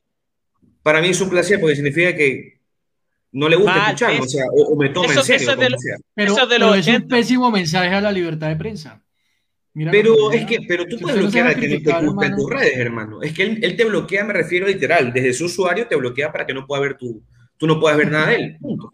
Es como Las que figuras públicas tienen que entender la condición que están y más cuando son temas de fútbol y demás. Sí, pero yo no creo. Imagina los políticos bloqueando gente. Bueno, no. Sí lo hacen. Acá en Ecuador sí lo hacen. No sé si allá, pero acá en Ecuador sí lo hacen.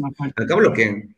Pero bueno, volviendo. A ver, eh, yo creo que el campeonato ha subido bastante el nivel, me gusta, me gustan los partidos, creo que hemos hecho y, y dado un salto muy, muy alto, cosa que es importantísima. Esperaba más de Liga de Quito, sinceramente, pero lo quiere inclusive hasta sacar al técnico. Eh, Barcelona creo que es el que va encaminado por el momento para ser el primer finalista. El tiempo me dirá si tengo o no la razón. Y nada, esperemos a ver que se vuelva más competitivo. A mí me encantaría que haya un clásico Barcelona-Emelec en la final. Pero Emelec está segundo actualmente, pero no tiene fútbol todavía para darle a Barcelona. Eh, y eso, es lo que les puedo contar. La tabla está, está interesantísima también. Eh, se viene Copa Sudamericana, se tiene que enfrentar entre ecuatorianos, Aucas de frente a, Guayaquil City y Emelec a la Universidad Católica. Perdón, Emelec, ¿a quién enfrenta el Emelec? ¿A la Católica? No, no, no, al, al Macará. A Macará. Mato enfrenta el Emelec. El Emelec enfrenta a Macará. Y, eh, vamos a ver qué pasa. Cuidado se queda el Emelec. ¿eh? Cuidado se queda el Emelec. Mira, oye, se armó un hashtag, liberen a Schubert. Ese hashtag. Sí, yo creo que... oh, mira. Todas las redes sociales, muchachos, liberen a todos en voz alta, liberen a Schubert. Freedom. a Schubert. Bien. Muchachos, Oigan, eh, eh, yo, yo les quería proponer, yo les quería proponer que deberíamos hacer un programa especial eh, cuando tengamos algo distinto y debatir cuál es el mejor técnico de cada selección, de, no- de nuestras selecciones, Ya. Argentina, Chile, Colombia y, y- y la mía. Sería muy interesante y ojo, con el ojo crítico de, de- de- de ustedes que claramente tenemos diferencias al 100%. Yo es un tipo que le gusta mucho, por ejemplo, la- las ligas de, ascenso, ¿no?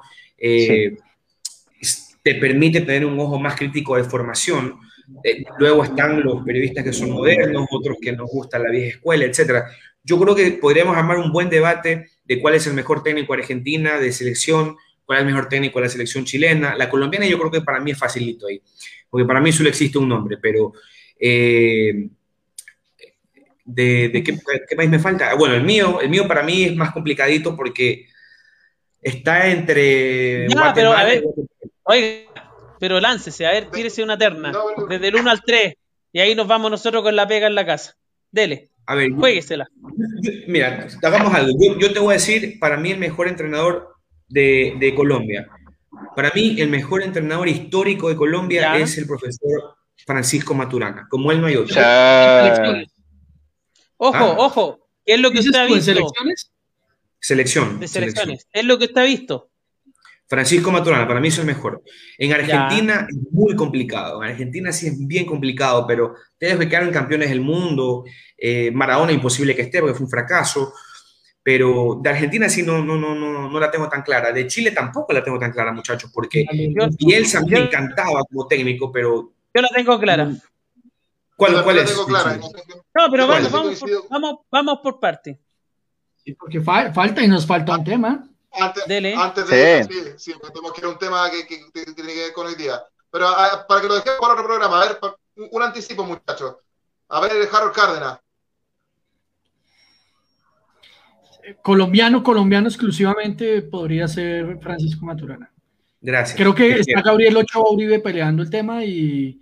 y Bolillo, y papá, no, no, no, no, no. yo creo que Maturana, además Maturana tiene una cosa, nos ha dado el único título internacional que tenemos como selección, la Copa América 2001. Yo, que me guste, que no me guste, que la, paisa, que la rosca paisa, todo eso, indistinto de eso, y, y, dio a conocer al fútbol colombiano de otra manera. Uh -huh. Yo, ¿El mejor técnico de Argentina de la historia? De selección argentina. ¿De selección argentina? Eh, bueno, por una cuestión nostálgica podría decir que yo lo viví por la época de Bilardo, pero históricamente me interesa mucho más Menotti por lo que hizo a nivel profesional con las selecciones nacionales. Ah, yo me cierro en Menotti. El fútbol de Bilardo por ir un poco más, un poco más mezquino que el de Menotti, que era un poco más, eh, un poco más abierto a nivel futbolístico. Y hubo momentos en las selecciones de Bielsa que éramos imbatibles, pero hoy me cierro en Menotti. Menotti. Miguel Relmuán. Qué duro. Eh, mira, de lo que yo he visto, porque me han contado muchas cosas. Eh, para mí, José Zulantay y Marcelo Bielsa, pero en el, en el mismo ámbito. Yo entendí que es chileno. Ya. Ah, de nacionalidad dijimos, chilena. claro. Dijimos selección, selección. No, selección Chileno. Selección. Yo Selección. no, no, no coincido con Miguel yo. ¿ah? Eh, a ver, Zulantay y Bielsa, porque no es de, a ver, si la pregunta es de lo que nosotros vimos, claro, yo digo Zulantay y Bielsa, pero Zulantay no estuvo en la adulta, estuvo en la sub-20. Pero a mí me Sí, parece que históricamente, el- pero a mí, a mí me parece que históricamente en la selección, el mejor entrenador por lejos, además trajo el profesionalismo al fútbol chileno fue Fernando Riera, que consiguió un tercer lugar en un mundial en el año 1962. A mí me parece Pero por que eso dije es- de lo que de lo que nosotros vimos, no de lo que nos contaron Claro. o lo que nos. Pero Mm. más allá de que nos hayan contado y es cosa de leer y cosa de ver un poco, Resultado- un técnico, un técnico que importantísimo. el resultado es importantísimo, pero además de eso, muchachos, Sí. que te, prof- el tipo que profesionalizó el fútbol en tu país, o sea, a mí me parece que Riera es por lejos. Es que, es si fuera por eso, todos los que profesionalizaron el fútbol en sus países son el mejor entrenador. Y hay que No, evaluar pero- un montón de variables. O sea, por eso Pero- Schubert podría tener una visión súper sesgada de lo que es un- el mejor entrenador en su país, porque es lo que él vio, no es lo que le contó su viejo, su abuelo o su tatarabuelo. O sea, es pero, lo que a él ver, vio. Vamos, no es válido. Vamos dejando- Para mí es válido.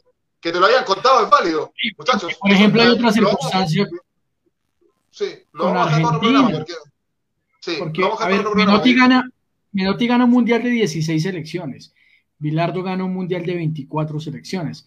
O sea, también va cambiando, digamos, cada etapa y cada circunstancia en donde han estado los, los, los seleccionadores tienen una, una gran diferencia. Eh, Digamos, yo creo que, por ejemplo, nosotros tenemos al Caimán Sánchez que nos lleva a una final de Copa América en el 75, creo que es, con Willington Ortiz, y es nuestro primer subcampeonato. Pero sí, pero lo que ustedes dicen es cierto, pero si hay un técnico que cambia el chip del fútbol colombiano y porque además el Mundial del 90, 94, 98 ya genera una mayor participación de las elecciones, en el caso de nosotros es Maturana, es que es indudable, y le cambió el chip al jugador, y le dijo al jugador, mire, piense como un profesional, y, y lo va a hacer con el mayor respeto a los jugadores colombianos, piense como una persona y sálgase de ese molde, o sea, les enseñó hasta a vestirse, muchachos, que eso es increíble. Muchachos. hay muchos, me- mira, abrimos un tema y hay muchos mensajes en Facebook. ¿Vamos con ellos? hablemos, de, hablemos de Dios y del fútbol. Sí, tenemos que ir al, al siguiente tema. Sí, pero mira, rapidito. Pancho Mendoza dice Fernando Riera, tremendo. En una época se elegían entrenador local para dirigir a la selección chilena. No había entrenador solo para la selección. Muy buen punto eso de Pancho Mendoza, ojo. no Eh, fue técnico de Nacional y la selección a la vez. Sí, Claro. Viviana, Viviana Castillo y dice la- Liber- Miguel, Miguel, la Miguel, primera a ver, a Libertadores. propósito. Miguel, eh, mira, a, a propósito, el Peineta Garcés, ¿no te acuerdas tú, Miguel? ¿Mm? Tam- Fue entrenador de Santiago Wander y de la selección chilena a la vez también, en el Sí. año 2001. y, y- y- y el, ult- el anterior, Arturo Salá, fue seleccionador de Colo Colo y de la selección, cosa que hoy día no se podría pasar. Viviana Castillo dice, el argentino Peckerman ha sido el mejor director técnico de la selección de Colombia.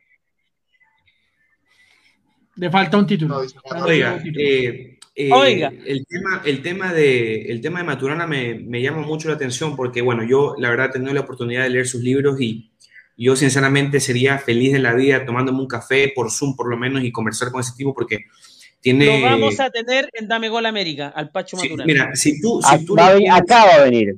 si tú lo tienes a Pacho Maturana, hermano, considera, considera Mira, Sugar te- Swing.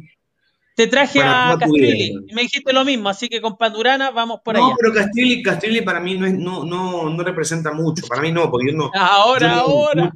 Pero, pero preguntan en el mundo del arbitraje qué representa Castillo. No, eso es otra cosa. Eso es No, otra el cosa. arbitraje. Muchachos, muchachos, Pero si tú me dices-. Yo lo traigo a Maturana, mi hermano. Mira, yo, Sí. Pregun- pre- oye, preguntemos a la gente si le podemos tenernos 15 minutos más del programa porque ya llevamos una hora y cuarto. ¿15 minutos más Ya, bueno, podemos? sí, sí, 15 minutos más. Pero sí, pero muchachos, dice Gabriel Jorquera, eh, aportando al, al entrenador de Chile, San Paoli, que de- debiese estar también dentro de los dentro de los mejores de la historia de, de la selección chilena también. Eh, Sí, pero San, pero. Paoli, Joaquín, el problema que tiene San Paoli es que dio títulos, dio la primera Copa América de este país, pero eh, ambientalmente dejó una sensación Se asquerosa. fue mal, se fue horrible, se fue asqueroso. Asqueroso dijo que lo teníamos, lo tenían de rehén acá en, en Chile.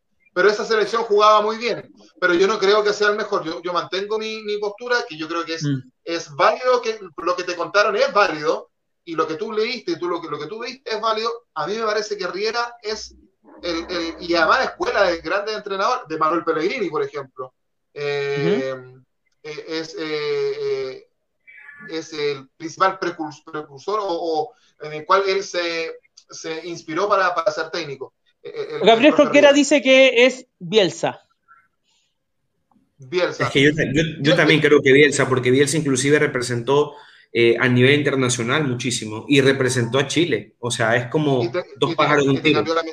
Eh, te cambió la mentalidad, y te cambió la mentalidad, eso no hay discusión, te le cambió la mentalidad a los jugadores chilenos, no hay discusión. También esa mentalidad ganadora que antes no teníamos. Pero el fútbol en Chile no, no empezó con Bielsa. Ahí, ahí es donde yo, donde yo, donde yo pongo la discusión. Yo, yo, yo también fui viudo de Bielsa, por lejos. Si tú me pones Bielsa, San Paolo, yo prefiero a Bielsa.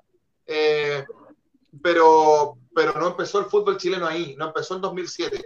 Había, había otras cosas interesantes atrás, quizás no tanto, no tanto, pero hubo una Copa Libertadores, hubo una final por ahí, un tercer lugar en un mundial, más allá que se jugó acá, pero bueno, eso va a quedar para, para, para, para, para discutir. Cierto es que acá por lo menos han pasado entrenadores eh, interesantes. Semana Santa, muchachos. ¿Se acuerdan ustedes? Yo no sé cómo eran en sus países. ¿Se acuerdan, Miguel? Acá en Chile le contamos a nuestros amigos de Latinoamérica. Era, había que respetar la Semana Santa, no podías Eh. ni reírte, no podías jugar. Yo yo Mira, no podías hacer. Antes no podías hacer Dame Gol un jueves. Eso, con eso te digo. No, eso, eso es pecado. No. pecado. Era un Nivel pecadísimo, televisión, solamente programas religiosos. Eh, Comer carne no se podía. ¿Eh? Yo todavía mantengo esa tradición por un respeto más que nada a mi mamá, que, que- que es católica, y, y comemos marisco, y, y mañana me- creo que me espera un ceviche acá. Pero, ¿sabes qué? Pero el ecuatoriano, Eh, hermano, el que sirve. Fíjate, fíjate, fíjate, te digo, ese, ese- ese hay que probarlo. Fíjate que eh, era muy rígida la, la- la Semana Santa años atrás, y acá en Chile, en Televisión Nacional de Chile, lleva más de 40 años, no, no, no tanto, pero a ver, unos 35 años más o menos, sin parar, dando la película Jesús de Nazaret. Todos los años, los Viernes Santos. Pero no es una película, es una serie que tenía como 12 capítulos, que contaba la historia de, de Jesús de Nazaret. Y TVN, Televisión Nacional, lo que hizo es unificarla y la dejó como película. Muchachos, mañana está programada a las 5 y media de la tarde y esa película Oh. va a terminar a las 12 de la noche, interrumpida por el noticiero, interrumpida por el noticiero nomás. Imagínate. Y todo, todo, todos los, todo, eh, todos los años eh, eh, eh, la misma película, y uno ya se la sabe de memoria.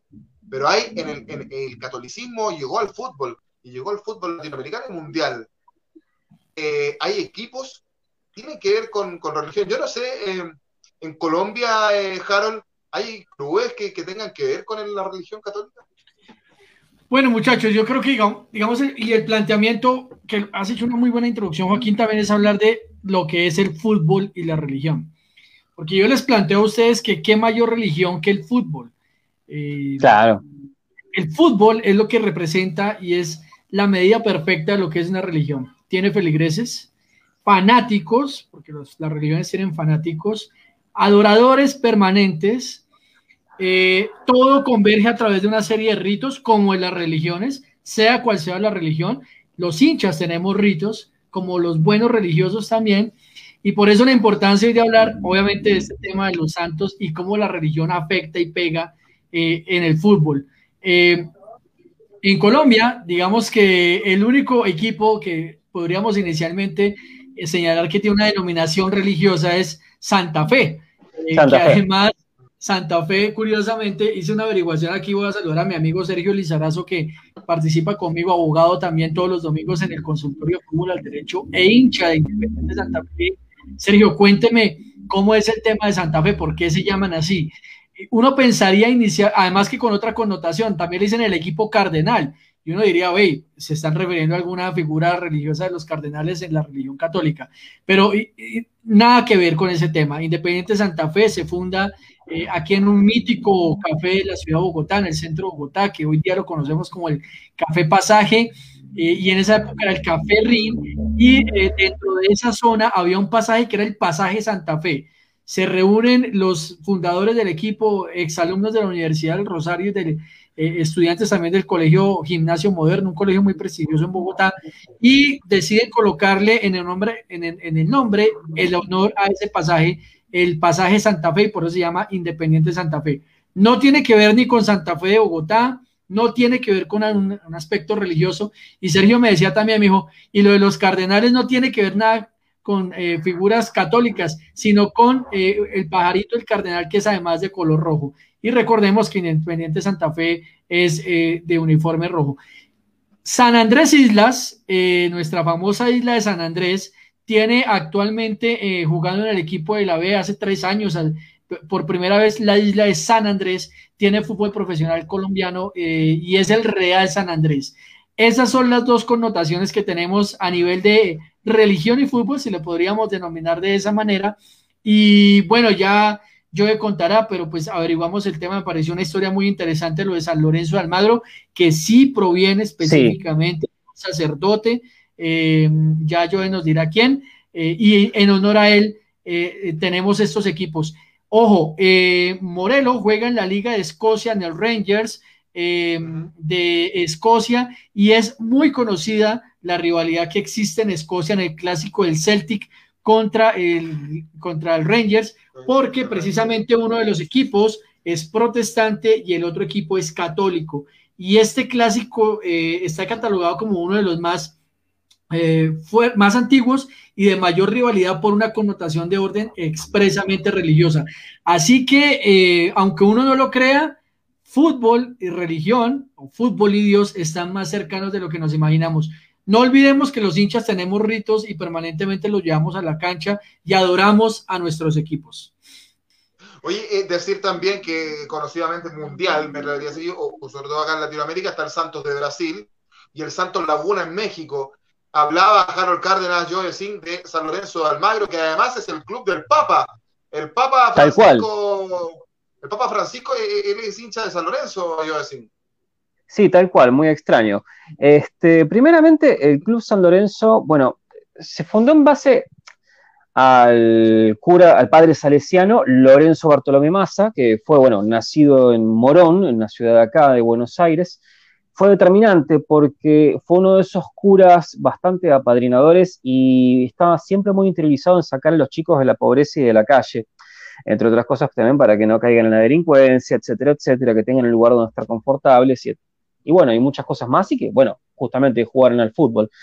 Eh, se había hecho una asamblea aproximadamente en 1908 para eh, ver bien qué nombre le iban a poner, entonces en una la idea fue ponerle los forzosos de Almagro. Eh, y Lorenzo Massa dijo, no, no, no, no, no, no está bueno, me gustaría que se llame San Lorenzo, pero no por el mismo, sino que quería dejar el nombre asentado en homenaje a la batalla de San Lorenzo y básicamente dejar una connotación santa. Ahí tenemos cantos gregorianos de fondo. Muy bien. Así que se negó finalmente a aceptar que se lo nombre en honor al santo de San Lorenzo y la batalla de San Lorenzo. Así que bien, cerró por todos lados. Después hay otros clubes más que se llaman igual. San Lorenzo eh, de Río Gallegos que desapareció, Club Atlético Villa San Carlos, Club Atlético Santa Rosa, tal cual. Pero eso es budista, no tiene nada que ver. Eh, después el Club Atlético Santa Rosa, que fue un club que incluso llegó a jugar en primera división en los 80, con uno de los escudos más extraños y curiosos, que es bastante bonito por lo que veo acá. Y después también tenemos otro club llamado Club Argentino de San Carlos, que es un club que está en la provincia de Santa Fe, Argentina, curiosamente llamado el Cervecero, de la misma forma que Quilmes Athletic Club. Oye, interesante lo que nos cuenta yo. Estamos haciendo este, este, este, esta sección especial de Semana Santa en Dame Gol América, eh, que lo están viendo por la pelota mía, por eh, los amarillos somos más de Ecuador y también eh, por el canal de YouTube de Fútbol al Derecho de Colombia. Yo, perdón, Sugar Swing. en Ecuador hay cosas que tienen que ver con el catolicismo. Está la U católica allá. Si te desmuteas sería espectacular, Sugar.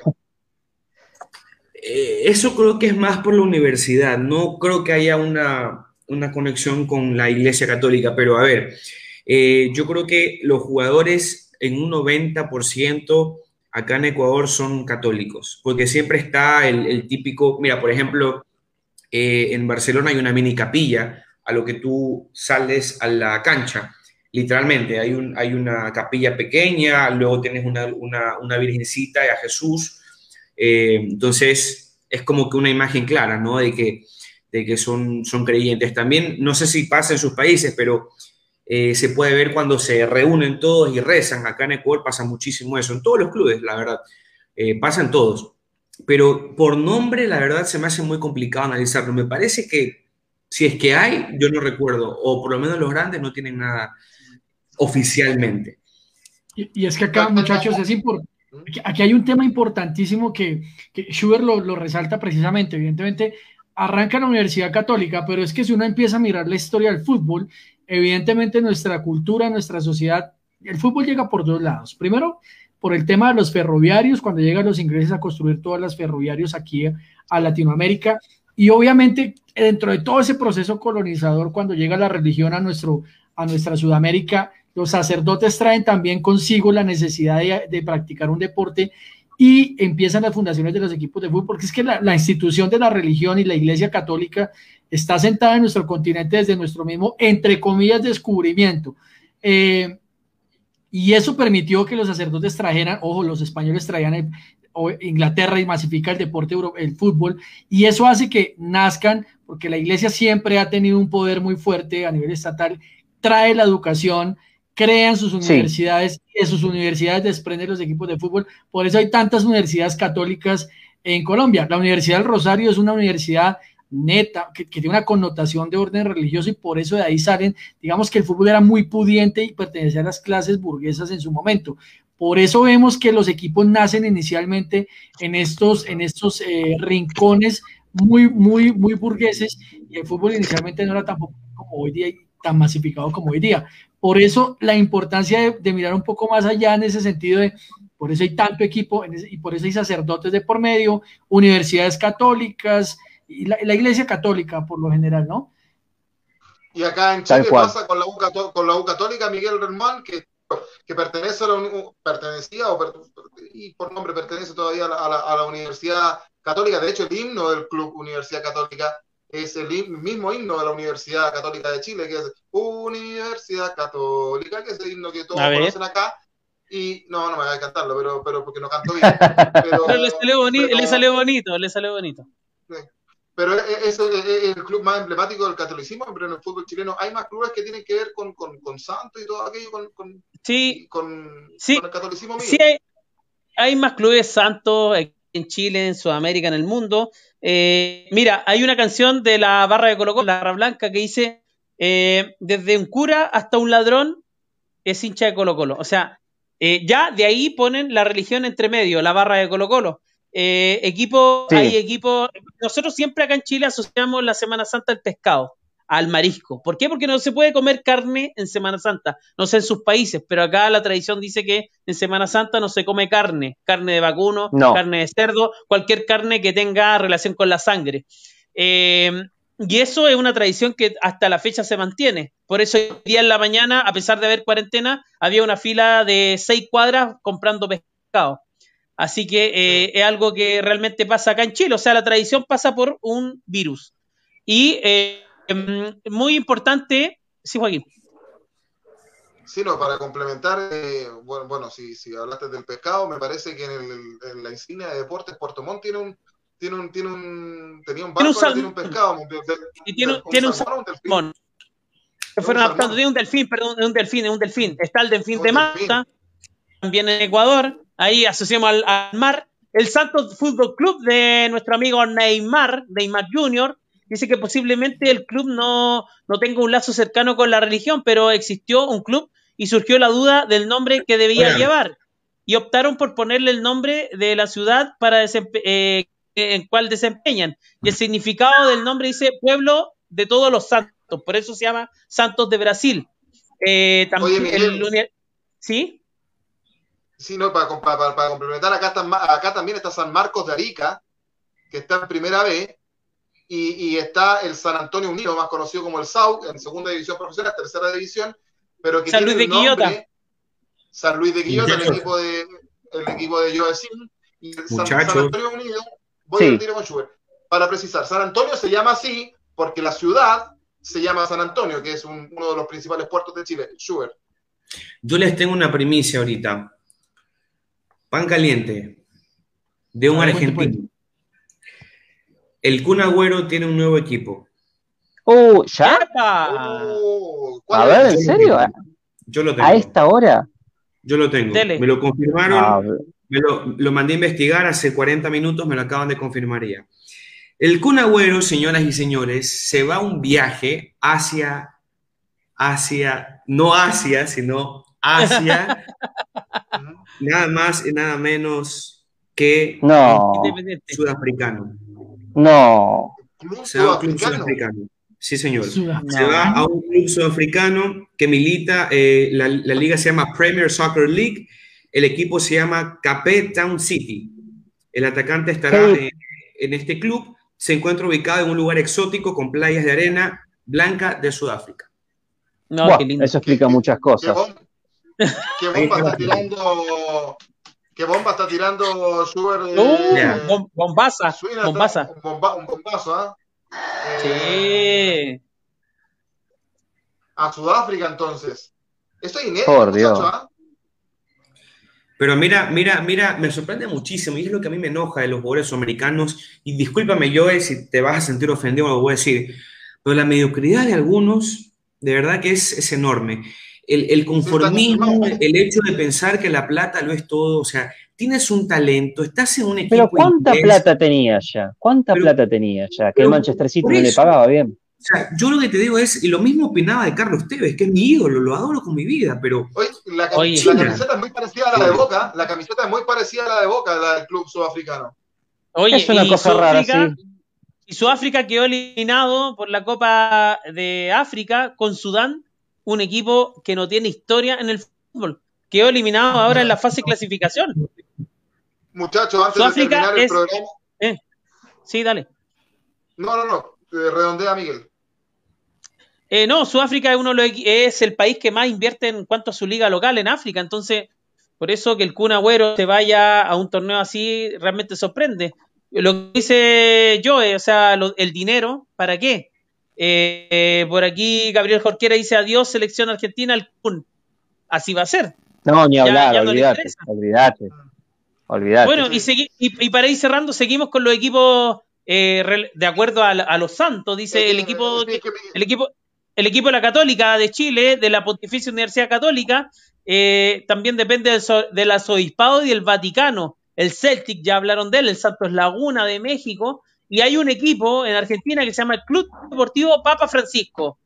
Eh, por Eso es mucho verdad. nombre, Eso es verdad, 2013 lo fundaron. sí, por mucho nombre que parezca curioso, lleva el nombre del honor al Papa Francisco. Los chicos lo crearon este club porque impidieron a Jorge Mario Bergoglio, quien en esa fecha era el candidato a ser Papa. El club actualmente está en la sexta división de Argentina. Oye, oye, y, y- y decir también que ah, eh, Harold Cárdenas nos dijo cuando estábamos preparando la pauta de que había una selección del Vaticano. Yo me pregunto, del ¿es Vaticano. una, es una selección Vaticano, Harold? ¿Qué, que juegan puros curas? Eh, eh, Sí, a- curiosamente sur- juega la gente de la guardia, de la guardia del Vaticano. La guardia, sí, los guardianes. Las porristas que son las monjas, son las porristas de las monjas que están ahí. El Vaticano, Vaticano, cura, Oye, nada. después del partido te dan el, Sí, le van a jalar- de- deberían en mi país le van a jalar las patas por ponerse a burlar de la la- religión. Eh, no, a mí me contaron, a, a mí me contaron que el arquero, el arquero era un cura que jugaba con sotana para que no pasara la pelota. para que no pasara- para que no pasara el balón. El viejo truco. Los los guardias de la- del Vaticano son los que conforman la selección, porque recordemos que además el Vaticano es un estado, ¿no? Entonces, Sí. no sé si como tal hacen parte de la FIFA, pensaría yo que no, pero como estado soberano tienen la posibilidad. Yo les quiero regalar una frase que me parece genial, que el señor Eduardo Galeano siempre inspira a todos Sí. y es el comillas, el fútbol es la única religión que no tiene ateos. Hoy la escuché y me pareció genial. Em, Sí, tal cual. entonces me parece también importante resaltar eso y si se pueden leer el fútbol a sol y sombra es una cosa maravillosa, muchachos. Eh, hay un último comentario, eh, Miguel Remón, antes de terminar el programa el día de hoy, que no hemos extendido, pero, uh, pero Sí, estamos, estamos con. eh, mañana es feriado, así que na- nadie trabaja, así que nos extendimos Sí. un poco más. Joana Munevar dice buenas noches, siempre está presente aquí en Dame Gol América. Cabe anotar que los equipos que a su nombre los precede Real son reconocidos por la corona de su país, en como en su en el caso de España, claro ejemplo, el Real Madrid. El Real Betis, el la Real Sociedad. La, la Real Porque, sí. porque el rey les daba la posibilidad, tenían que cumplir con una serie de requisitos para poder ganarse el, la, la anteposición del Real para llevarlo en su, en su, en su nombre. Oye, que Pancho Mendoza dice que acá. Está desatado acá- Pancho Mendoza. Sí, está desatado. dice que se- Che. Acá en San Eh. Bernardo hay un club deportivo dice que se llama Soanora, dice se robaron todo, por favor. Van a jalar las No a Y a jalar. abuelita. Para otro capítulo explica- explicamos quién es Sonora. Sí, sí, Sonora, sí. Bueno. Muchachos, ha sido un agrado estar con ustedes el día de hoy y a ustedes también agradecerles eh, la- a la gente acá que nos vio en eh, que vio Dame Gol América a través del Facebook Live de La Pelota es Mía, de Los Amarillos Somos Más de Ecuador y el canal de YouTube de Fútbol al Derecho de Colombia. Que tenga buen fin de semana, Sugar un abrazo enorme. Chicos, un placer enorme conversar con ustedes, como siempre. Eh, bueno, por, no- por mi parte, me, los espero en, el- en la previa de los Amarillos Somos Más para el partido del Barcelona, que es el día sábado con Independiente del Valle.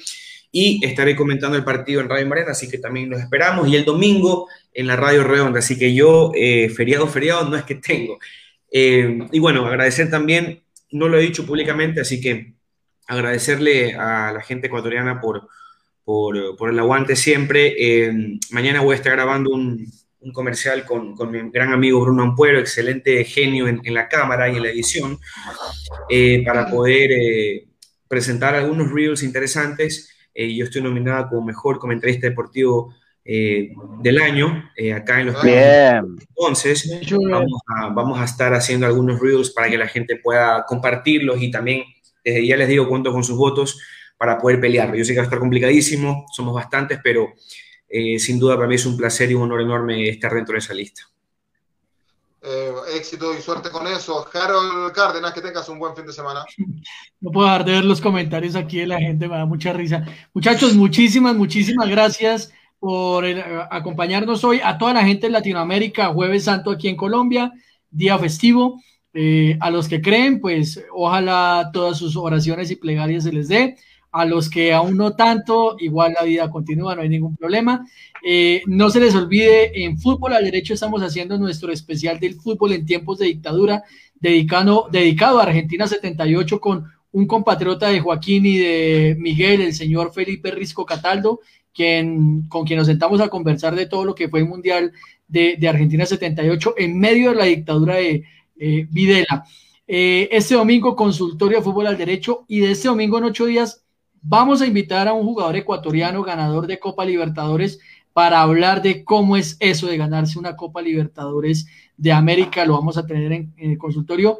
Y el jueves 15, qué pena aquí tanta promoción, vamos a hacer un especial de derecho deportivo eh, en asocio con la Asociación Colombiana de Derecho Procesal Constitucional, donde vamos a explicar jurídicamente cómo es que funcionan las transferencias de los jugadores de fútbol en Sudamérica.